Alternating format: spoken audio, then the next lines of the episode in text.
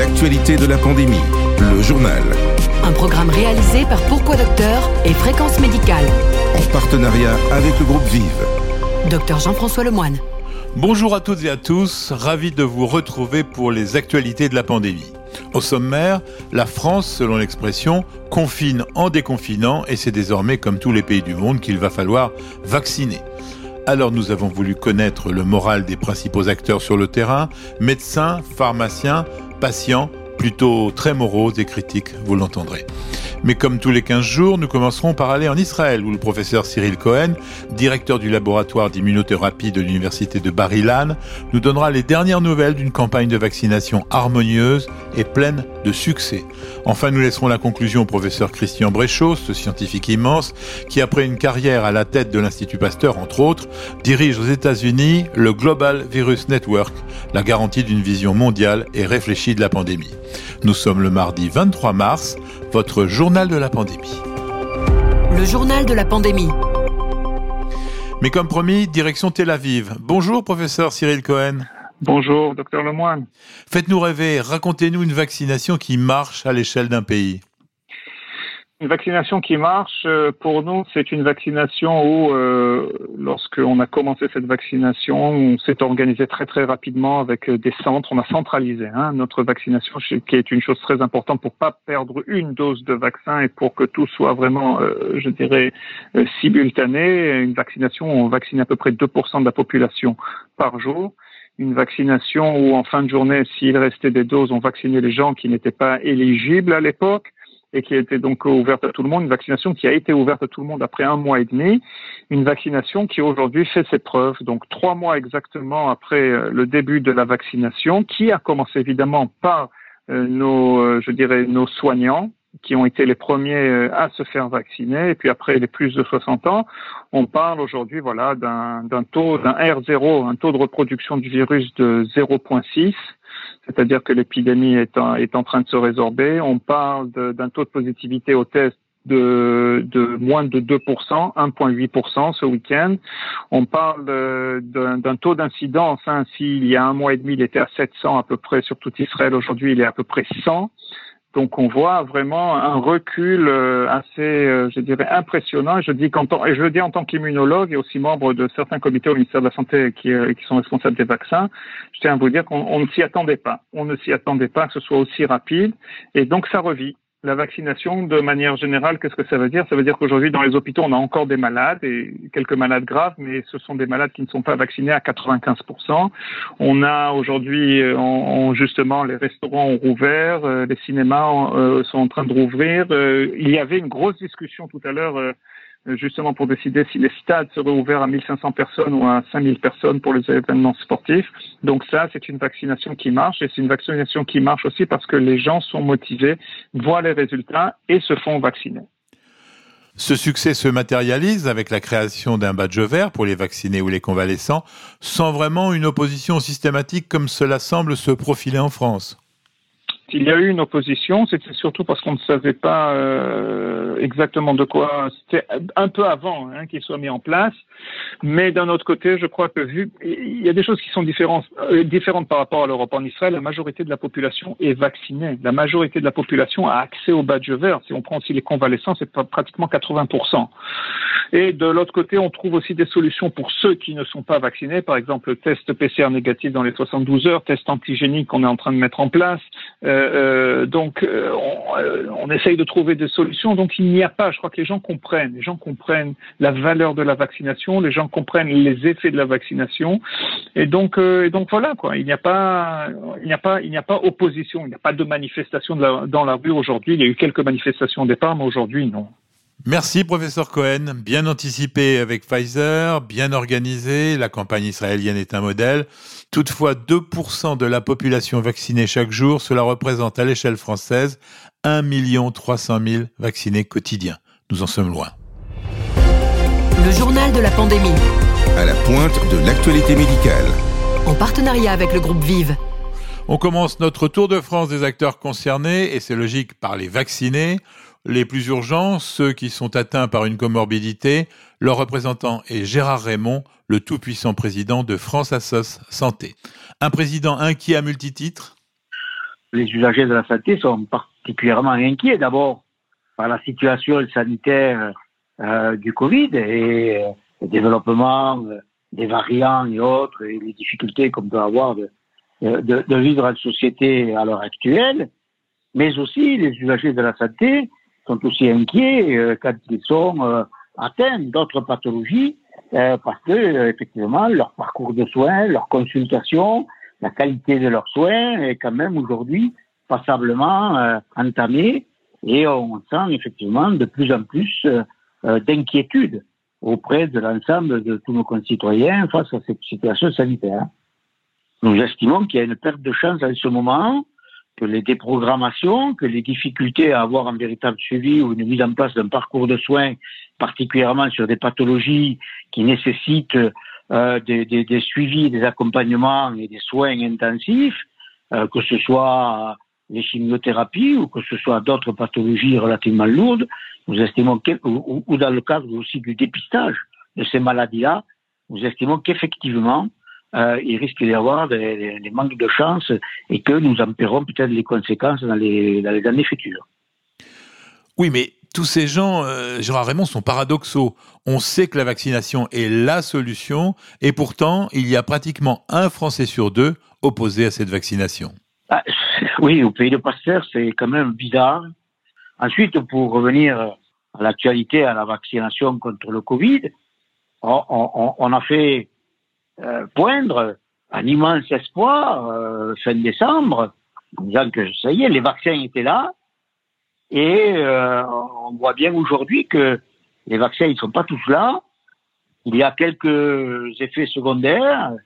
Et effectivement, la communication, je pense, euh, de l'ensemble de, de, de, nos dirigeants a fait émerger, euh, encore une fois de plus, des peurs, des réticences, des craintes de l'ensemble de nos concitoyens face à cette, à cette vaccination. Parce que, nous l'avons dit depuis le début, il fallait créer euh, un climat de confiance en faisant participer l'ensemble des concitoyens, en essayant d'être le plus transparent possible sur toutes les difficultés qu'on pouvait rencontrer, particulièrement dans le cadre de la mise en place d'une stratégie et d'une logistique euh, pour pouvoir vacciner la population, on peut regretter qu'effectivement cela n'ait pas été fait et que maintenant, aujourd'hui, avec les atermoiements sur le vaccin AstraZeneca, eh bien, on ait une recrudescence euh, des personnes personnes qui sont anti-vaccins. Et vous pensez que c'est rattrapable? Je pense que ça va être tendu, en plus avec euh, une politique de confinement sans confiner tout en confinant. On voit bien que tout le monde est à vue, qu'on ne sait pas très bien où on va, et que les modifications aussi des décisions de la haute autorité de santé par rapport à ce vaccin AstraZeneca qui a, a évolué par rapport à la première recommandation de la haute autorité de santé, qui se démarque aujourd'hui les recommandations de l'OMS et, de l'EMA euh, posent quand même certains, certains problèmes euh, sur euh, les, les, la véracité scientifique de ces, de ces recommandations de la, la autorité de santé. Donc encore, on rajoute évidemment quelques arguments pour euh, faire, euh, faire craindre sur l'efficacité ou les effets secondaires de, de, ces vaccins. Donc je pense qu'il y a possibilité de, de, gagner cette bataille-là mais il faudrait que ceux qui sont en contact de la population, c'est-à-dire les professionnels de santé, soient aussi des porteurs euh, de cet engagement à se vacciner. Malheureusement, on a pu voir que parfois, certains professionnels de santé manquaient aussi à leur engagement de leur métier. Bref, Gérard Raymond, c'est la faute à tout le monde, sauf des patients. oui, ouais, évidemment, je ne vais pas dire que c'est de notre faute. Euh, mais non, je pense que il y a, y, a, y a une nécessité, peut-être qu'il faudra ici réfléchir une fois que cette crise sera passée, il y a une nécessité à, à, à, à, à informer d'une façon participative l'ensemble de nos concitoyens sur le, le, le, fonctionnement du système de santé. Et je pense que quand on parlait à une certaine époque de démocratie en santé, mais là on touche véritablement le cœur de, de la situation actuelle. On a laissé trop longtemps nos concitoyens dans l'ignorance en matière de santé, de santé publique, de soins, etc. Il y avait des sachants, il fallait les laisser faire.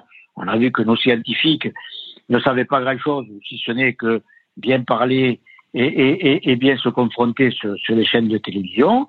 Euh, donc on voit bien aujourd'hui qu'il y a une nécessité à mieux informer l'ensemble de la population sur euh, l'organisation et, la qualité et l'efficience de notre système de santé, y compris sur les médicaments ou, les, ou les vaccins. Merci Gérard Raymond. Le journal de la pandémie. À la pointe de l'actualité médicale. En partenariat avec le groupe Vive. Passons aux professionnels de santé et d'abord les pharmaciens, moins moroses, comme le président de leur principal syndicat, Gilles Bonnefond. Gilles, quel est l'état des troupes au moment où seule la vaccination compte?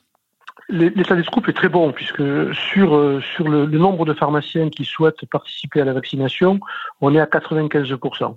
Donc ça, ça veut dire que les pharmaciens sont motivés. Maintenant, il faut qu'on ait des doses. Et effectivement, la guerre avec les médecins est terminée. Maintenant, il faut s'associer aussi avec des infirmiers parce qu'on aura besoin de tout le monde pour gagner cette, cette bataille, euh, parce que 60 millions de doses à, injecter, euh, deux doses, deux doses par patient, ça fait, ça fait du boulot, quoi. Mais il faut avouer que vous allez injecter un vaccin qui a très majoritairement une mauvaise image auprès de vos patients. Il est récupérable? Oui, oui, il est récupérable. Bon, franchement, il n'a pas de chance celui-là, parce que chaque fois qu'il y a un truc, il se, enfin, tous, les 15 jours, il y a un événement avec AstraZeneca. Euh, mais là, euh, je pense que la, la, la décision de, de, le suspendre pour redonner euh, une homogénéité au niveau de l'Europe hein, était absolument indispensable. Il fallait lever le doute, c'est fait. Maintenant, on le limite aux plus de 55 ans euh, pour euh, vacciner. Je pense que c'est une, une, bonne chose. Nous, on n'a pas eu euh, d'appel téléphonique de la part de patients qui s'étaient mis sur les listes, qui avaient décidé d'arrêter. donc, on n'a pas eu ce phénomène qu'on entend, voilà, ce bruit de fond.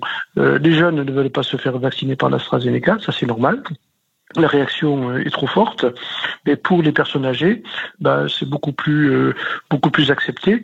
Moi, été, euh, je, je, je, raconte cette anecdote. J'ai injecté mes premiers vaccins il y a une semaine puisque j'ai eu la chance d'avoir un flacon. Et puis j'avais un couple de personnes âgées qui m'ont dit merci Monsieur Bonnefond parce que peut-être grâce à ça, on pourra en faire revoir nos petits enfants. Bref, j'oserais dire que c'est un peu le monde des bisounours dans les officines. Si c'est son médecin, son pharmacien que l'on connaît, à qui ils vont poser beaucoup de questions et à qui il va falloir répondre. Donc nous, on a l'avis de, l'agence européenne, on a l'avis de la haute autorité de santé. Ça nous permet de, bah, de rassurer les patients et de voir s'ils acceptent d'être d'être vaccinés ou pas. Je pense que c'est plus efficace que d'aller dans des, dans des centres de vaccination où on ne connaît personne, où là, il peut y avoir peut-être une, une réticence. En tout cas, on va voir l'épreuve du feu, ça va être cette semaine où les médecins ont déjà des vaccins et les pharmaciens vont recevoir deux flacons de plus. On va voir s'il y a des, du rejet ou pas de, rejet et si euh, le fait que les autorités aient pris cette décision et qu'on soit là avec les patients pour les accompagner, si ça va suffire à, faire redémarrer l'AstraZeneca. Euh, de ce qui m'inquiète le plus, l'AstraZeneca, c'est pas les patients c'est le manque de doses, parce que là, on nous annonce encore des réductions des, de volume par rapport à ce qui était prévu. Nous, on ne peut pas continuer à travailler comme ça. On ne peut pas prévoir. Euh, j'ai 100 personnes qui attendent à la pharmacie d'être vaccinées. On ne peut pas continuer à faire attendre les personnes. Dans ce cas-là, il faudra que le, que le Pfizer arrive aussi dans les frigos des pharmaciens. Ce qui n'est pas encore le jour. Merci Gilles Bonnefond. L'actualité de la pandémie, le journal tonalité différente chez les médecins. Bonjour, docteur Jean-Paul Ortiz. Vous êtes le président de la puissante organisation syndicale, la CSMF. Comment va le moral des médecins? Très mauvais, on est furieux, on comprend rien, on ne sait plus à quel sens se vouer. Un coup, il faut vacciner, le lendemain, il ne faut pas vacciner. Un coup, on va vacciner les jeunes avec l'AstraZeneca, le lendemain, euh, il faut il faut pas vacciner précisément les jeunes avec l'AstraZeneca. On n'y comprend plus rien. Euh, on a des injonctions contradictoires permanentes, et puis euh, il faut qu'on s'explique à les patients. Vous êtes conscient que ce vaccin AstraZeneca risque d'être difficile à récupérer? Écoutez, Jean-François Lemoyne, moi je suis un peu désespéré parce que, euh, souvenons-nous, il y a euh, trois mois environ, on avait un courant euh, anti-vaccination dans le pays, on a tous mouillé la chemise, on s'est vacciné en public, on a donné des explications, etc. etc. Et j'ai vraiment le sentiment que nous avions inversé ce courant et que ça y est, les patients étaient au contraire euh, soucieux d'avoir des doses, ils réclamaient la vaccination dans nos cabinets. Or, ce qui vient de se passer sur AstraZeneca, c'est tout juste catastrophique. Parce que maintenant, vous avez vu les enquêtes, il y a 20% des Français qui font confiance à l'AstraZeneca. Il y en a plus de 50% qui refusent euh, le vaccin AstraZeneca, mais je le vois dans nos cabinets. Euh, les patients, ils nous disent ouais, moi je suis d'accord pour me faire vacciner, bon, ok, mais surtout je veux pas l'AstraZeneca, je veux, je veux l'autre. Euh, je ne sais pas comment on va s'en sortir parce que franchement, on a l'impression d'être toujours à contre-courant et on va avoir beaucoup de mal. Il va falloir donner beaucoup d'explications. Il va, il va falloir convaincre. Qui plus est, les patients avaient des rendez-vous. Il a fallu leur annuler en leur disant on n'a pas les doses ou la vaccination est suspendue. Et puis après, il va falloir les ressolliciter pour qu'ils viennent. Avouez, c'est épuisant, c'est épuisant. Et euh, on a vraiment euh, aujourd'hui tout le reste des pathologies à suivre. On a cette terrible épidémie où c'est une course de vitesse. Il faut réaliser que quatre jours de perdu, euh, c'est des morts, des dizaines de morts en plus. Voilà ce qui vient de se passer avec ces suspensions de l'AstraZeneca, sans compter la perte de confiance et les effets collatéraux que ça va avoir pendant les semaines. Oui, c'est très compliqué. Franchement, c'est épuisant. Oui, certes, mais quelle est la solution? La solution, c'est d'abord d'avoir des vaccins. Si on n'a pas de vaccin, quelle que soit la marque, on n'y arrivera pas. Deuxième chose, il faut absolument organiser la logistique de façon plus rapide, plus efficace et partout. Et ça, euh, moi, je me demande s'il ne faut pas mettre l'armée dans cette thématique-là, parce qu'en logistique, on est nul. Il y a du retard. Euh, c'est pas possible de continuer comme ça. Et effectivement, les vaccins qui ont des problèmes de température très basse pour la conservation, je pense au Pfizer ou au Moderna, eh bien effectivement, il faut probablement euh, changer un peu l'organisation logistique de façon à ce qu'on l'ait dans nos cabinets. Ça semble faisable. Alors après, on a la contrainte des flacons multidoses. Mais bon, ça s'organise, surtout si on est dans la vaccination regroupée, cabinet de groupe, euh, plusieurs médecins qui vaccinent en même temps, dans des centres de vaccination libéraux où vont les médecins. Euh. Bref, on peut tout à fait organiser ça. Et je rappelle quand même qu'on fait 17 millions de vaccinations antigrippales en grosso modo deux mois tous les ans. Donc, euh, vacciner, faire de la vaccination de masse avec les médecins, tous les autres professionnels de santé, les pharmaciens, les infirmières, euh, tout le monde, euh, on peut vacciner la population française très vite. Encore faut-il, un, qu'on ait les vaccins, deux, que ça soit bien organisé. Et franchement, dans les deux cas, on a un vrai problème. C'est bien Jean-Paul Ortiz, mais aucune de ces solutions ne gagne la bataille de l'opinion publique, en particulier en ce qui concerne le vaccin d'AstraZeneca. La bataille de l'opinion publique sur l'AstraZeneca, moi je crains, je vous le dis euh, franchement, euh, Jean-François Lemoine, que malheureusement, ce vaccin, euh, il est mort. ce qui s'est passé, alors quand je dis il est mort, c'est excessif parce qu'on voit bien qu'il y aura une petite frange des Français qui feront quand même confiance à ce vaccin AstraZeneca, qui est un très bon vaccin, il n'y a pas de souci. Mais aujourd'hui, on aurait voulu tuer ce vaccin qu'on s'y serait pas pris autrement. Donc c'est quand même extrêmement compliqué. Et je crains que beaucoup de gens ne veulent pas ce qu'on constate dans le cabinet et ceux qui l'accepteront, ils aient l'impression qu'ils ont euh, un vaccin un peu de seconde zone. Et ça, c'est très mauvais, avec tous les effets nocebo qu'il va y avoir, etc. Donc, euh, c'est vrai que c'est pas très bon. Alors après, le Pfizer, on en reçoit 800 000 par semaine, c'est pas assez. Le Moderna, on en reçoit 500 euh, 000 tous les 15 jours, c'est pas assez. On attend le Johnson Johnson euh, développé par le laboratoire Janssen. Combien on en aura On n'en sait rien. N'oublions pas que la stratégie française, elle reposait beaucoup sur l'AstraZeneca. On devait en recevoir un million et demi par semaine. Et ça devait encore s'accélérer dans les semaines qui viennent. Euh, donc c'est vrai que ça met à mal la stratégie de vaccination massive en France, donc la lutte contre la Covid-19. Ça repose tout le problème du non-confinement ou du confinement partiel tel que Macron l'a voulu, euh, je pense que là, le gouvernement, il faut quand même qu'il fasse le point, il faut que le ministre de la Santé euh, se rende compte que nous sommes devant des décisions aberrantes que les Français comprennent pas, que les médecins comprennent pas, et que les conséquences sanitaires, elles vont être extrêmement lourdes. Merci Jean-Paul Ortiz. La situation étendue, c'est le moins qu'on puisse dire. Le journal de la pandémie. À la pointe de l'actualité médicale. En partenariat avec le groupe Vive. Il était important de donner la conclusion de ce podcast au professeur Christian Bréchot, qui est, je vous le rappelle, l'incontournable président du Global Virus Network aux États-Unis. On a entendu tous ces avis des acteurs de santé, certains très pessimistes, comme euh, à l'instant celui du docteur Ortiz.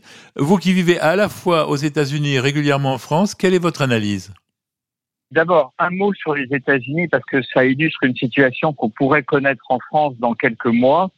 D'un côté, une efficacité incroyable sur le vaccin avec plus de 100 millions de doses distribuées et euh, progressivement, bah, on voit bien que d'ici euh, juin, euh, la majorité vraiment des Américains vaccinés, mais en même moment, une reprise finalement ces derniers jours euh, du rythme d'infection, malheureusement, avec un relâchement euh, des restrictions et qui a culminé en particulier à Miami avec ce qu'on appelle le spring break, les vacances de. Je pense que ça, c'est une leçon qu'on retienne un peu à l'avance sur la période qu'on aura à gérer euh, quand il y aura la vaccination qui ne résout quand même pas absolument tout. Sur le vaccin en France, je crois que l'évolution favorable, c'est que quand même, on voit le rythme s'accélérer et enfin, on voit euh, ce qu'on aurait dû faire depuis plusieurs mois, les vaccinodromes se mettre en place et euh, des structures plus efficaces se mettre en place. Maintenant, les points négatifs, et vous les avez donnés, c'est effectivement le coup d'arrêt majeur et mal géré sur AstraZeneca, euh, vraiment assez terrible. Entre parenthèses, ce matin, AstraZeneca publie euh, une étude faite aux États-Unis euh, qui montre 79% euh, d'efficacité, y compris chez les gens âgés, euh, sur plus de 30 000 personnes, sans effet secondaire sévère. Donc ça, ça relative encore plus euh, qui s'est passé euh, au cours des derniers jours en Europe. Donc, je crois qu'on a vraiment pris un vrai retard sur la vaccination en France, que euh, du point de vue pas seulement des doses, mais également de la logistique et de l'organisation, ça, ce sont clairement les points négatifs. On sent quand même maintenant une vraie accélération. Euh, mais je terminerai en disant que de façon générale, il y a deux questions pour moi majeures dans cette affaire, à côté bien sûr du rythme des vaccins. C'est premièrement, est-ce qu'on peut pour une fois prévoir le coup d'après? Les questions, c'est quelle va être la durée de la protection? On va avoir des personnes qui sont vaccinées, des vaccinées en février-mars. À l'été, la question sera est-ce qu'il faut vacciner Et ça va télescoper d'une certaine manière euh, la campagne qui sera en cours pour la première vaccination. Et donc, dans cet esprit, pourquoi est-ce qu'en France, on ne sait pas ce qui se passe justement dans d'autres pays et de voir est-ce qu'on peut combiner différents vaccins entre eux, de faire des études souples qui permettent vraiment d'analyser les choses. Donc, durée de protection, combinaison, et puis actuellement où on manque de vaccins, depuis deux mois, on aurait pu espacer les doses des deux vaccins Pfizer. Euh, il est maintenant montré que ça marche. Les Anglais l'ont fait ça aurait permis probablement de prévenir euh, des, certains des problèmes qu'on connaît actuellement. Et puis, l'autre aspect, c'est qu'il faut voir toujours que les vaccins ne sont que un des aspects du problème. C'est en associant le maintien des mesures de protection, et c'est pour ça que j'ai fait allusion aux États-Unis, les nouveaux traitements, et il y a des choses intéressantes qui sont en train d'arriver, et le diagnostic, avec enfin les tests salivaires, les tests rapides, voire les autotests et les vaccins. Tant qu'on continuera à uniquement se centrer à un moment donné sur une question sans essayer de prévoir la suite, on sera toujours pris de vitesse. Chaque semaine, retrouvez toute l'actualité santé. En partenariat avec le groupe Vive. Ainsi se termine ce journal de la pandémie avec cette superbe conclusion du professeur Bréchot. Merci à tous ceux qui ont participé à ce podcast. Vous retrouverez le docteur Jean-Paul Mar demain pour commenter l'actualité médicale hors Covid. Quant à moi, rendez-vous vendredi pour le podcast du docteur Lemoine, ma vision de l'actualité santé. En attendant, portez-vous bien. L'actualité de la pandémie, le journal podcast produit par Pourquoi Docteur et Fréquence Médicale.